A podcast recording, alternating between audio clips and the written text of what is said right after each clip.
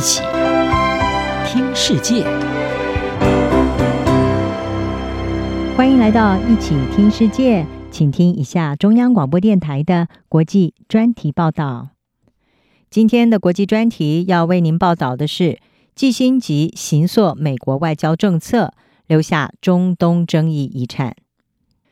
纵横全球外交界数十年的美国前国务卿季辛吉在十一月二十九号逝世，享寿寿一百岁。他以美国国家利益为优先的外交思维，形塑了美国当代的外交政策。但是呢，也在世界各地，包含持续爆发冲突的中东地区，留下许多争议性的遗产。基辛吉经常被与现实政治 （realpolitik） 连结在一起。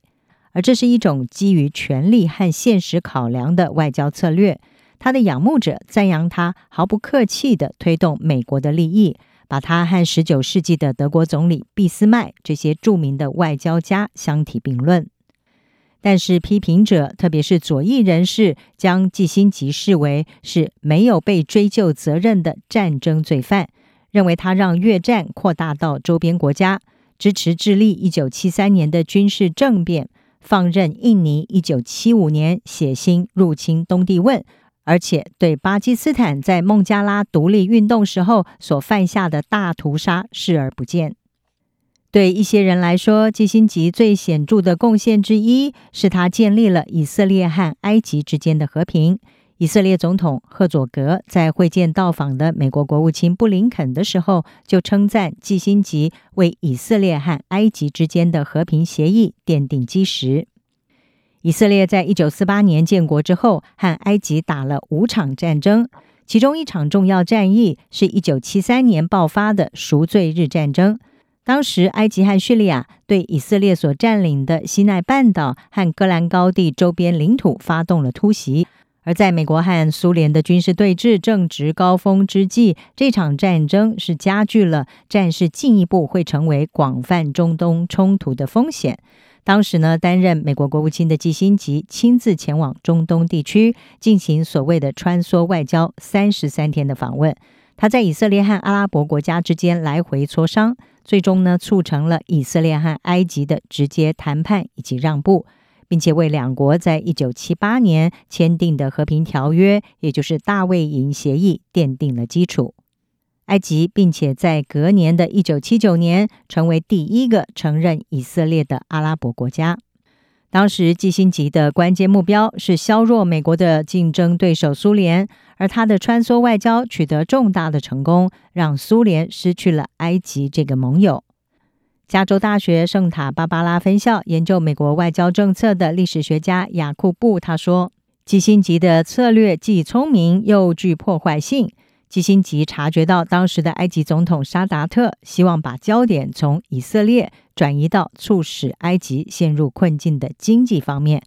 雅库布说：“基辛吉了解到，只要埃及不再和以色列对抗，只要埃及的力量从阿拉伯以色列的军事平衡中被移除。”那么，其他反以色列的阿拉伯角色，包括叙利亚、约旦、巴勒斯坦解放组织，他们的力量会显著的减弱。